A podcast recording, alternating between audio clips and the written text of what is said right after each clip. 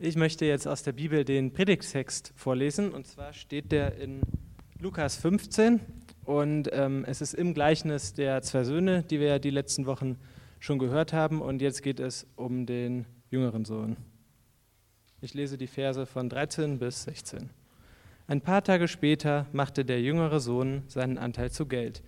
Dann zog er in ein fernes Land. Dort führte er ein verschwenderisches Leben und vergeudete sein ganzes Vermögen. Als er alles ausgegeben hatte, brach in dem Land eine große Hungersnot aus. Auch er begann zu hungern. Da bat er einen der Einwohner des Landes um Hilfe. Der schickte ihn aufs Feld zum Schweinehüten. Er wollte seinen Hunger mit dem Schweinefutter stillen, das die Schweine fraßen, aber er bekam nichts davon. Ich freue mich wieder bei euch zu sein. Zum dritten Mal schon in diesem Jahr. Super. Erschreckend. Ich habe heute dran gedacht, im Sommer war ich hier ähm, draußen hier oder da, keine Ahnung, ähm, ging es um Israel. Und jetzt ähm, hat sich das Ganze nochmal dramatisch verschärft. Habe ich heute auch wieder erschreckend dran gedacht. Ähm, ja, trotzdem, ich freue mich hier zu sein und ich freue mich, dass wir uns im Wort Gottes ausrichten und äh, hören und dass wir uns treffen. Ähm, ich weiß nicht, ob alle wissen und kennen, was OJC ist und macht. Ähm, wir machen Seminare und Predigten, ich, wir machen auch Zeitschriften, ich habe hinten ein paar hingelegt. Ähm, auch Seminare, bald im Januar ein tolles Männerschachseminar. Vielleicht ist es was für dich. Muss kein Profi sein, aber wenn du Lust hast, Gemeinschaft zu haben. Und wir machen Seelsorge und begleiten Menschen. Also wenn du sagst, ich muss mal mit jemand anders reden als mit meiner Mama oder Papa oder mit, mit, mit meinem WG-Typen. Ähm, wir begleiten Leute, Mentoring oder wie man das auch nennen will. Komm auf mich zu, wir haben gute Leute bei uns ähm, neben mir. Ich freue mich äh, über die Predigt. Es ähm, ist ein wichtiges Thema und ich möchte gerne am Anfang beten. Jesus, danke, dass du da bist, hier. Und danke für jeden, der heute hier ist. Das ist genial. Danke, dass du uns lieb hast. Du liebst uns mit so einer großen, barmherzigen Liebe, wie es Andi in den letzten beiden Wochen uns nahegebracht hat. Und so dürfen wir auch ehrlich auf uns selber schauen, wo wir sind, wie es uns geht, was los ist. Ich bitte dich, öffne uns jetzt Ohren und Herzen für dich und dein Wort. Sprich hinein in unser Leben. Schenk uns ein Herz für dein Wort und ein Wort für unser Herz. Amen. Die Geschichte, die wir gerade gehört haben, Steffen hat es uns nochmal vorgelesen. Ihr kennt ja die Geschichte mittlerweile auswendig, wenn du die letzten beiden Wochen da warst. Aber wir nehmen dann nochmal Fokus. Wir, ähm, das ist ein bisschen unser Ausgangspunkt heute. Wenn du das liest, das ist die Geschichte der emanzipierten Menschheit. Das, was der verlorene Sohn getan hat, das ist die Geschichte der emanzipierten Menschheit. Ich musste Latein im Studium lernen. Ich hatte keine Ahnung und bin da immer noch nicht so gut drin. Ich habe deswegen nochmal nachgeschaut. Emanzipation ist ja ein großes Wort. Weiß jemand, was das heißt? Lateiner unter uns? Ja. Oh, sehr gut. E aus, Manus die Hand und Capere nehmen, geben, irgend sowas. Oh, super, Respekt. Die Emanzipatio war damals die Freigabe aus dem eigenen Besitz bedeutet im streng juristischen die Entlassung eines Sohnes aus der väterlichen Macht. Das ist das, was der Sohn macht. Er emanzipiert sich. Der rotzfreche, so wie Andi das gesagt hat, der rotzfreche, dreiste Bub, der packt alles zusammen und er geht. Warum? Er will frei leben, befreit, emanzipiert. Und dort will er genießen. Ist das nicht eins der höchsten Dinge heutzutage. Wir wollen genießen, es uns gut gehen lassen. Er verprasst es wirklich asotos, heillos, ohne den Soter, ohne den Retter. Eine heillose Lebensführung. Er genießt, er verschwendet und er stürzt ab. Noch gar nicht erstmal sichtbar, aber es ist so eine Etappe. Hunger, Erniedrigung, Abhängigkeit. Er hängt sich an einen Bürger des Landes, er hängt sich nicht mehr an seinen Vater, sondern an irgendjemand anders. Mhm. Er landet irgendwann ganz unten und Manche kennen das vielleicht von uns, manche kennen das auch von uns nicht so sehr. Uns ging es immer ganz gut oder wir haben ein relativ behütetes Leben geführt. Aber es gilt für uns alle das Gleiche.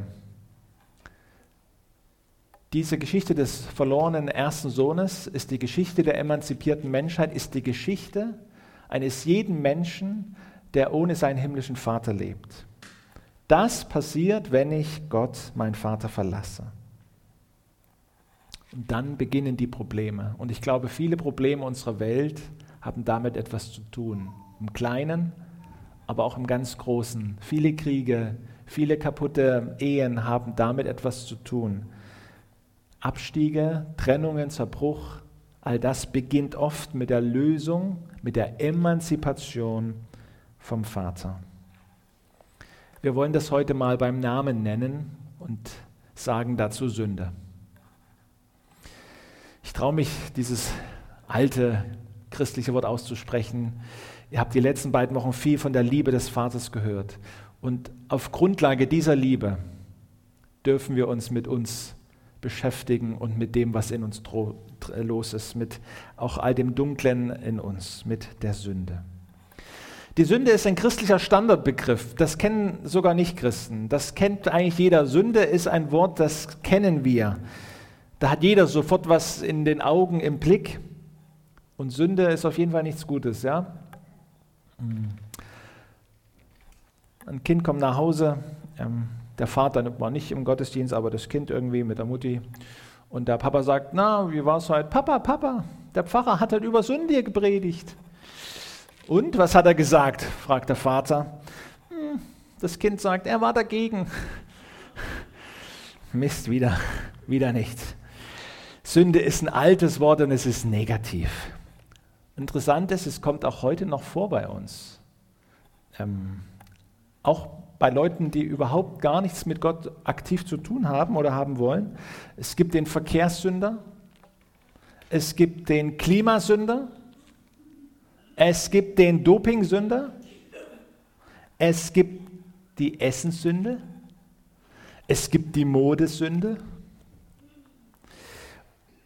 und alles sind das so Sachen, ich habe so überlegt, das sind alles mehr oder weniger schlimme Sachen, aber für die ganz schlimmen Sachen sagen wir nicht mehr Sünde. Für die ganz schlimmen Sachen ist uns das irgendwie zu wenig geworden. Und um dieses so Vergehen, so mehr oder weniger richtig gehandelt, darum geht es bei Sünde auch im Kern nicht.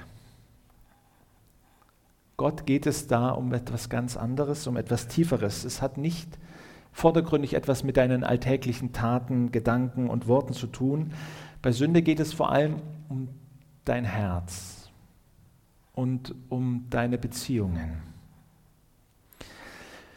Und mir war wichtig heute, wenn wir dieses Thema haben, es ist der Start einer neuen Reihe, es kommen jetzt irgendwie die nächsten Wochen, geht es immer um äh, Schuld und Vergebung und so.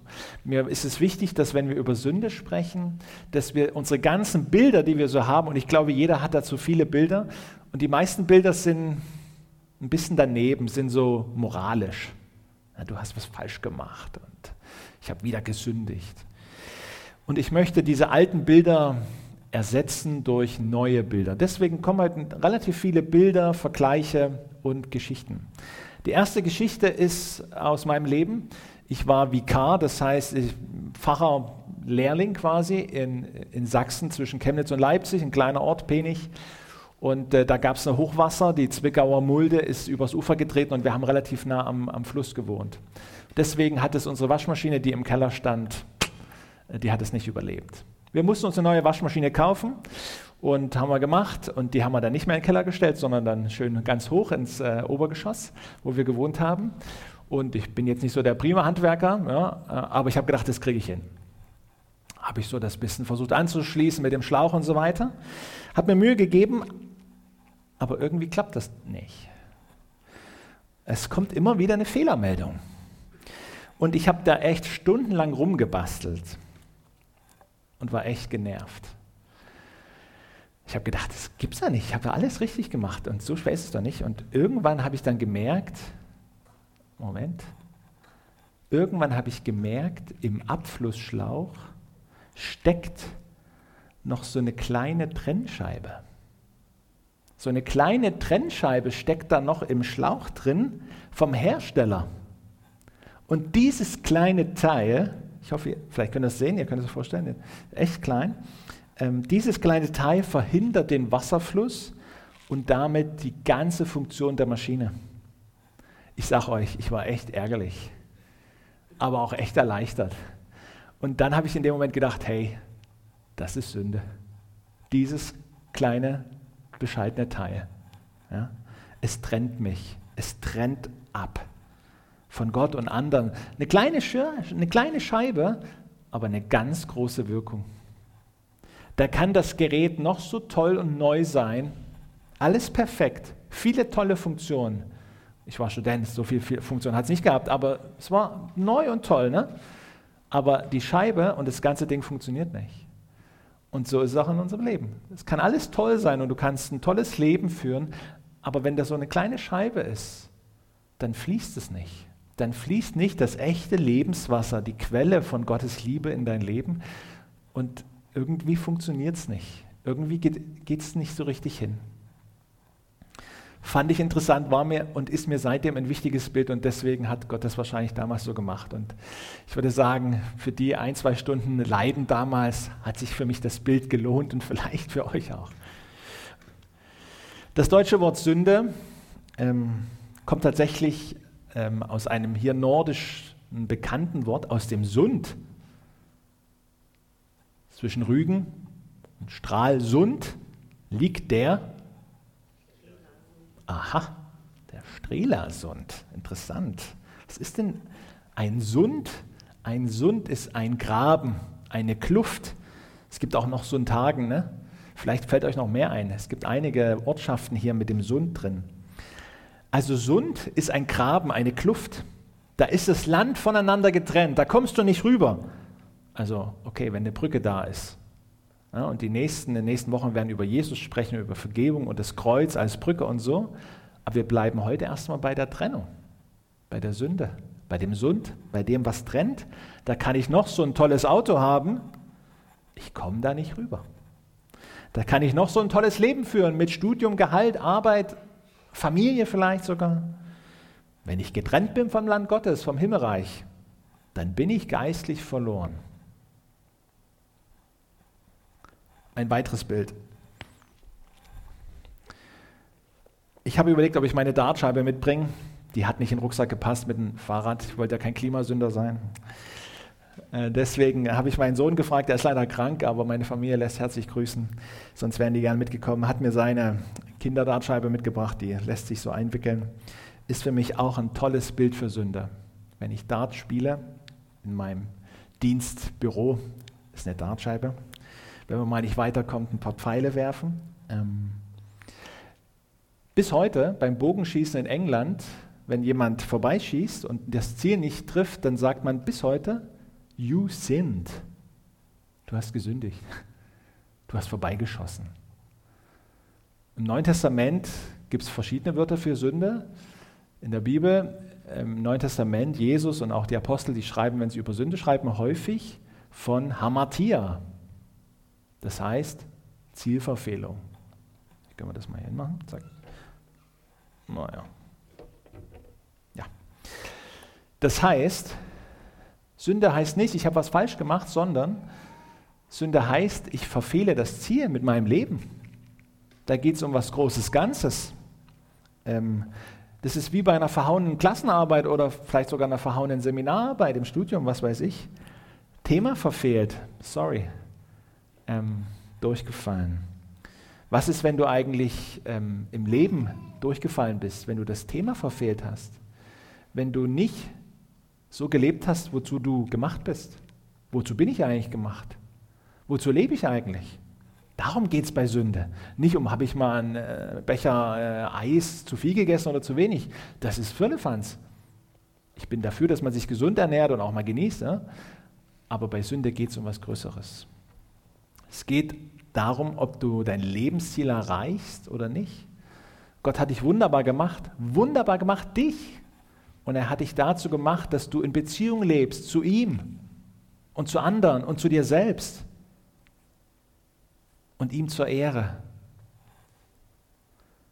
Und wenn das nicht ist, dann ist, so hart es klingt, dein Lebensziel verfehlt. Manchmal sagen wir dann Ursünde oder Erbsünde dazu, egal wie man das nennt, aber wir halten fest, Gott ist ein heiliger Gott, ein gerechter Gott und er hat einen Plan für dein Leben.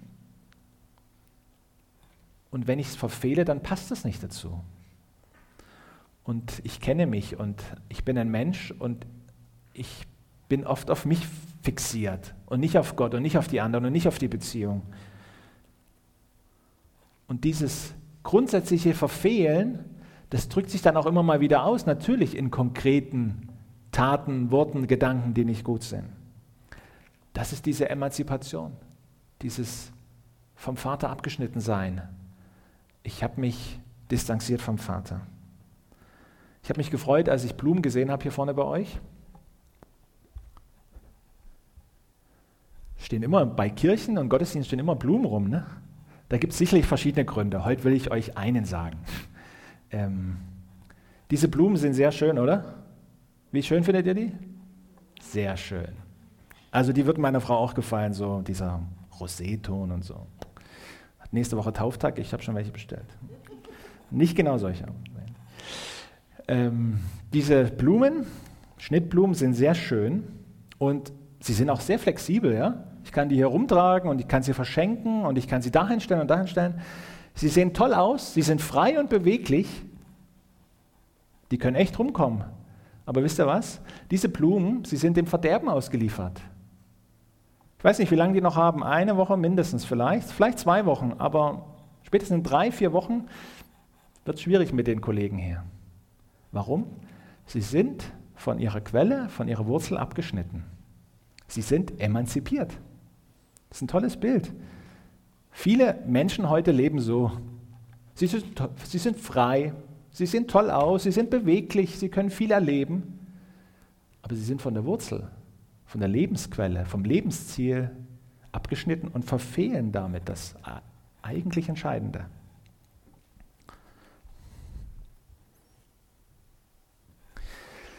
Die Blumen sind vergänglich und auch wir sind vergänglich, wenn wir uns abschneiden vom Vater. Verschiedene Bilder. Vielleicht gibt es eins, wo du sagst, das hilft mir dann vergiss die anderen und nimm das eine mit. Mir ist wichtig heute, dass wir darauf schauen, ja, Gott der Vater liebt mich. Und zugleich muss ich feststellen, ich bin ein Sünder. Ich bin weggelaufen vom Vaterhaus. Immer mal wieder, egal wo ich gerade bin, aber das ist Menschsein. Und der Vater lässt mich gehen. Das ist ja das Spannende. Gott schenkt diese Freiheit. Er ist manchmal der große Schweiger. Er lässt den Menschen manchmal machen, was er will.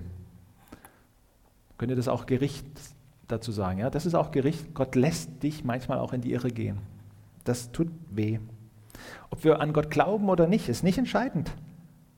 Der Sohn glaubt die ganze Zeit an seinen Vater. Die ganze Zeit glaubt der Sohn, dass es seinen Vater gibt. Ob du an Gott glaubst oder nicht, ist nicht entscheidend. Die Frage ist, bist du in seiner Nähe oder nicht? Der Vater wartet, denn er hat eins mitgegeben, eins Entscheidendes in das Herz seines Sohnes gepflanzt, nämlich die Erinnerung an seine Vaterschaft. Ihr Lieben, wir reden in der Kirche und in Gottesdiensten, wir reden viel über Sünde, habe ich den Eindruck dass Gott uns vergibt, dass Jesus für uns am Kreuz gestorben ist, für unsere Schuld, für unsere Sünde. Und das ist gut. Aber ich habe den Eindruck, wenn es dann konkret wird, wenn es dann ganz konkret wird, dass jemand Probleme hat, dann frage ich mich immer, wo hat denn das seinen Platz? Wo reden wir denn davon? Ich finde, es hat dann oft keinen Platz, dass wir Sünder sind. Dann ist mir das Image in der Gemeinde oder das Image vor anderen doch wichtiger. Und dann baue ich mir oft so eine Fassade auf.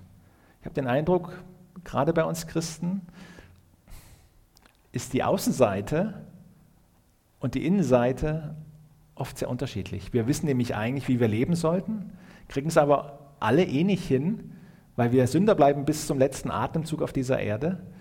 Aber es fällt uns schwer, das vor anderen zuzugeben, gerade in der Gemeinde.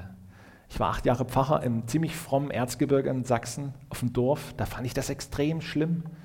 Und ich habe immer gesagt, hey, Gemeinde ist echt ein Maskenball hier bei uns. Jeder weiß eigentlich, dass das, was er den anderen vorspielt, nicht echt ist. Das ist hier vielleicht im Norden ein bisschen anders, aber ich glaube, so gewisse Aspekte kennen wir alle. Seien wir doch ehrlich, auch als Christen sündigen wir. Immer und immer wieder. Vielleicht anders als als Nicht-Christ. Jemand hat mal den schönen Vergleich gebracht, ähm, als Christ sündigst du nicht mehr fahrplanmäßig wie ein Nicht-Christ. Als Christ sündigst du mehr so wie ein richtiger Unfall. Ja? Es ist das Gleiche, aber es ist ein bisschen ein anderer. Ja. Lass uns doch wirklich Sünder sein. Wo bin ich gerade vor Gott weggelaufen? Wo habe ich mich gerade emanzipiert von meinem himmlischen Vater? Wo bin ich gerade getrennt? Wo lebe ich gerade nach meinem eigenen egoistischen Dingen? Das macht doch oft jeder mit sich selber aus. Im Kopf irgendwie. Wo hat es denn Platz, dass einer mal sagt, hey du, ich bin süchtig. Hey du, ich hänge am Alkohol. Hey, ich komme von der Pornografie nicht los. Wo hat es denn Platz, dass einer sagt, ich habe Geld verzockt? Wo hat es Platz, dass jemand sagt, hey, ich habe Eheprobleme? Oder ich komme mit meinen Eltern gerade echt nicht klar, ich bin echt schlecht mit denen gerade. Wo sagt denn einer mal, äh, ich habe meine Kinder echt schlecht behandelt? Wo sagt einer, ich lebe in Unfrieden mit dem und dem? Wo sagt einer, ehrlich gesagt, Leute, der Geiz regiert mein Denken. Ich, mir geht es nur ums Geld. Ich kann nicht anders. Wo sagt denn einer, ich, ich bin getrieben von dieser Sucht nach Anerkennung und, und Wohlgefallen von anderen? Wo sagt denn einer, ich bin so träge, ich kriege nichts gebacken. Ich vertrödel meine Zeit und Wo hat es denn Platz, dass einer sagt, ich habe gelogen, betrogen, ich bin neidisch, habe gelästert? Wo hat es denn Platz, dass einer sagt, in meinem Herzen ist gerade das los? Klingt vielleicht nicht schön, aber ist einfach so. Auch als Christen, wo hat es denn Platz, dass einer sagt, Bibel lesen fällt mir echt schwer, ich habe gerade keine Lust. Gebet bin ich gerade irgendwie weit weg. Ich weiß, dass es wichtig ist, aber irgendwie. Wo hat es denn Platz, dass einer sagt, ich zweifle gerade so, dass Gott da ist? Kann ich das erzählen? Wem kann ich das erzählen? Wir sind da oft sehr zurückhaltend, aus Stolz, aus Scham, aus Verzweiflung. Und es sind ja oft auch immer wieder die gleichen Dinge. Wir kennen ja unsere Geschichten. Fromme Lügen, glänzende Fassaden. Wir Christen sind oft Leute mit einem Doppelleben, weil wir hohe Ideale haben ein hohes Soll und wir mit der Realität, mit dem Ist nicht hinterherkommen. Heute war Zeitumstellung. Ihr habt es alle mitbekommen, deswegen seid ihr genau richtig zur Zeit. Aber ich habe auch keinen gesehen, der schon eine Stunde länger da war. Oder hat mit aufgebaut, das ist auch gut. Zeitumstellung ist vielleicht dann auch heute bei dem Thema ähm, der Punkt zu sagen, lass mir doch mal das jetzt neu angehen. Lass doch mal anders damit umgehen. Lass uns doch mal die Zeit umstellen. Bisher bin ich damit so umgegangen. Ab heute stelle ich das um und gehe damit offensiver um. Ich suche mir, ich, es geht nicht darum, dass du dich hier vorne hinstellst und dein ganzes Leben offen darlegst. Das mag an manchen Stellen mal sein, aber der, vor allem der Weg sollte sein, deine Gruppe, eine vertraute Person, vor der du ehrlich sein kannst. Wo du sagen kannst, das und das das bewegt mich gerade. Dort und dort komme ich nicht weiter. Dort bin ich gerade echt verfehlt. Dort bin ich gerade Sünder durch und durch. Kannst du mir helfen? Kannst du mir zuhören? Kannst du mir Vergebung zusprechen oder Trost? Oder können wir zusammen beten? Kannst du für mich beten? Zeitumstellung. Vielleicht ist das was. Übermorgen ist Reformationstag, deswegen habe ich ein schönes Wort von dem alten Luther rausgesucht, was aber noch nicht äh, vergammelt ist, dieses Wort. Ich finde, es ist sehr aktuell. Luther hat mal gesagt, ähm, steh dazu, dass du ein Sünder bist und bleibst. und sieh der Sünde unerschrocken ins Gesicht. Mach vor dem Abgrund deines Lebens nicht kehrt, sondern schau mutig hinunter, denn dort findest du den rettenden Christus. Finde ich ganz stark. Steh dazu, dass du ein Sünder bist und bleibst. Sieh der Sünde unerschrocken ins Gesicht. Mach vor dem Abgrund deines Lebens nicht kehrt. Schau mutig hinunter, dort findest du den rettenden Christus. Einmal hat Luther auch gesagt, sündige tapfer, glaube noch tapferer. Wir brauchen die Vergebung. Wir sind darauf angewiesen und das nicht nur theoretisch, sondern ganz konkret. Ich sage immer, am meisten schuldig werde ich an dem Menschen, dem ich am nächsten bin. Meine Frau, meine Kinder. Da muss ich mich eigentlich jeden Tag entschuldigen. Ich mache es nicht jeden Tag, aber ich mache es relativ oft, weil es nötig ist. Und es wäre noch häufiger nötig. Deswegen wird es in den nächsten Wochen Thema sein. Beichte, Vergebung, wie können wir versöhnt leben und, und, und. Denn bei Gott ist es okay, nicht okay zu sein. Ich habe mal dieses schöne Wort gelesen von dem alten Erweckungsprediger Betzel. Lieber arm, aber echt. Da geht es nicht um materiellen Reichtum, sondern um das, ja, wie stehe ich so da? Lieber arm, aber echt. Lass die Maske fallen. Was bringt das? So wird dein Glaube, dein Leben echt, es hat Substanz, sieht vielleicht erstmal nicht so toll aus, aber es ist viel einfacher. Ich möchte euch zum Abschluss einen sogenannten Beichtspiegel mitgeben. Ein Beichtspiegel sind ein paar Worte, die dazu helfen, ähm, mir klarzumachen, wo ich gerade vorbeidrifte. Dieser Beichtspiegel ist aus dem UCAT, ich weiß nicht, ob das jemand kennt, katholischer Jugendkatechismus, ziemlich gut. Ähm, vielleicht ist das was für dich. Ähm, danach kommt, glaube ich, Lobpreis und ähm, ich lade dich ein und ermutige dich, schau doch, was ist bei dir gerade los? Wo bist du gerade abgeschnitten, emanzipiert? Wo bist du gerade weggelaufen? Was sind gerade deine Themen? Was ist gerade deine Sünde? Vielleicht ist ein was dabei. Dass ich die schönen Dinge des Lebens genieße, ist keine Sünde. Aber wenn ich sie zu meinem Gott mache und sie um jeden Preis ergattern will, dass ich mit meiner Arbeit Geld verdiene, ist keine Sünde, sondern wenn Wohlstand zu meinem Ein und alles wird und wenn ich fürchte, mein Leben zu verpassen, wenn ich teile und ein Herz für andere habe. Dass ich sexuelle Wünsche und Regungen verspüre, ist keine Sünde. Aber wenn ich mich von meinen Trieben beherrschen lasse oder andere zur Befriedigung meiner Begierde benutze, dass mir Menschen unsympathisch sind, ist keine Sünde. Aber wenn ich mit ihnen umgehe, als seien sie nicht ebenso wie ich, Gottes geliebte Kinder. Dass Neid oder Zorn in mir hochkommen, ist noch keine Sünde. Aber wenn ich diese Gefühle nicht zu überwinden suche und mich in meinem Handeln davon leiten lasse, dass ich über andere rede, ist keine Sünde, aber wenn ich gedankenlos oder gehässig Schlechtes von anderen erzähle,